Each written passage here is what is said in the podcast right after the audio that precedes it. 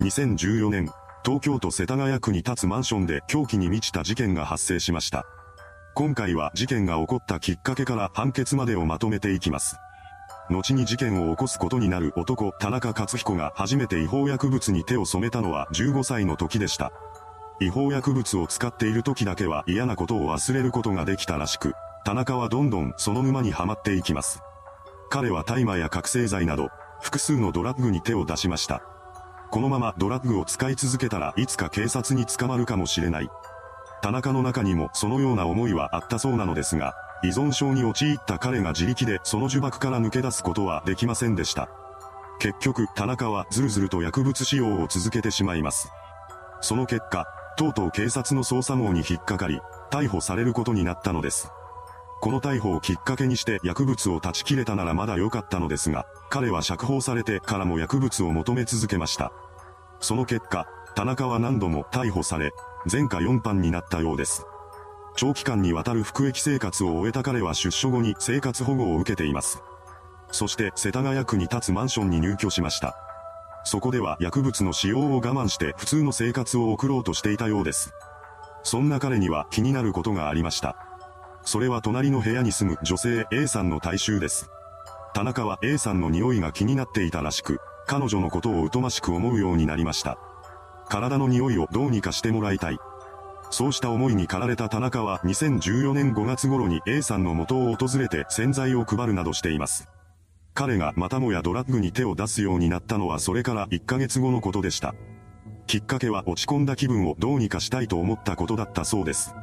一時はドラッグの使用を我慢していた田中ですが、やはり薬物の依存から抜け出すことはできていませんでした。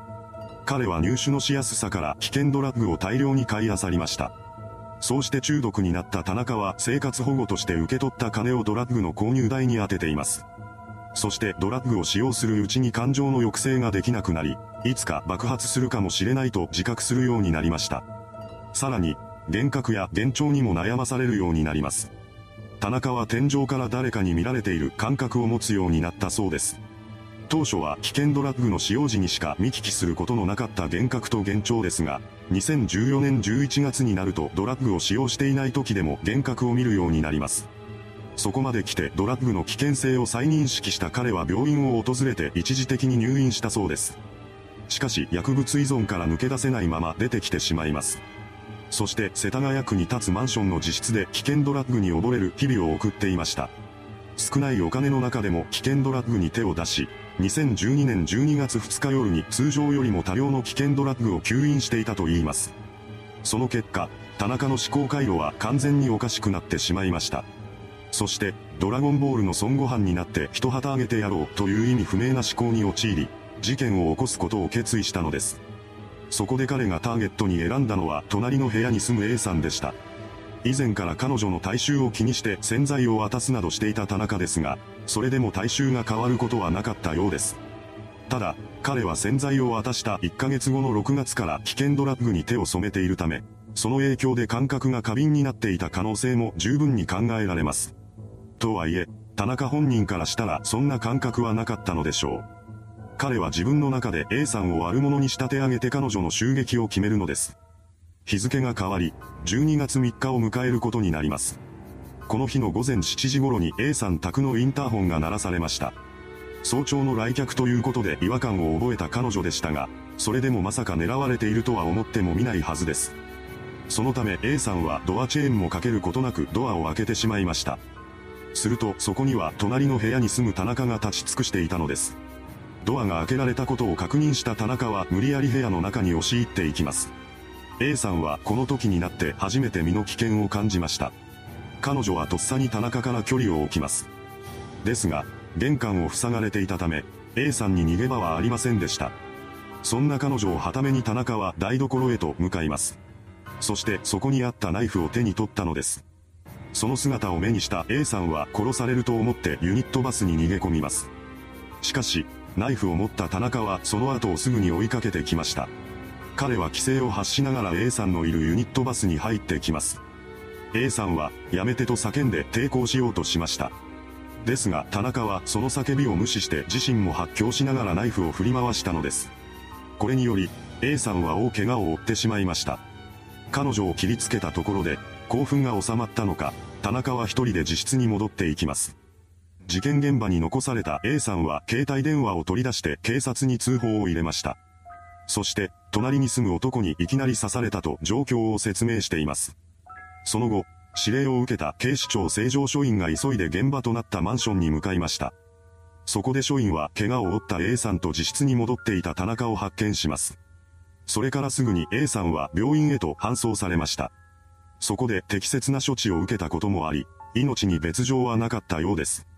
一方の田中は警察官からの追及に対して、俺が刺したんだよと言い返していました。その様子は異常そのものだったそうです。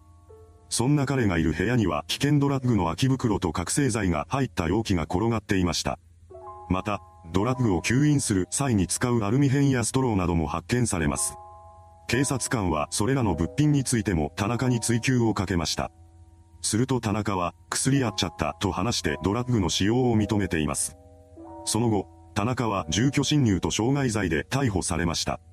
警察に連行される際には手足を振り回して暴れていたようです。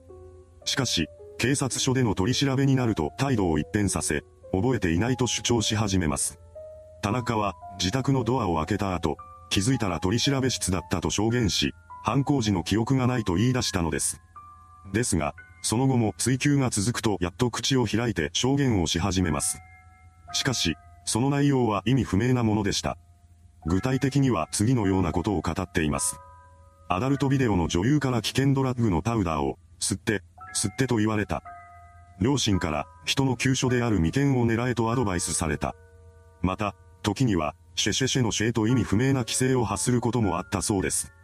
それは警察の前だけに限った行動ではなく、弁護士との接見時も踊りながら入室するなどしていました。田中がそんな調子だったため、ほとんど取り調べの意味はなしていません。ただ、尿検査を通じて危険ドラッグの使用は確定したようです。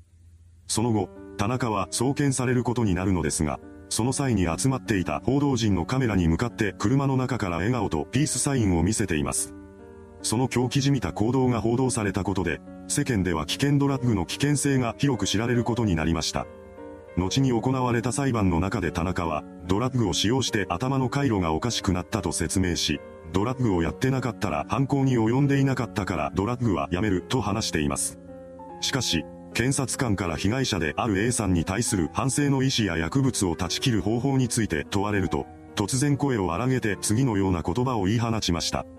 加害者なのに被害者の立場なんてわかるわけないじゃん。お前、汚ねえよ。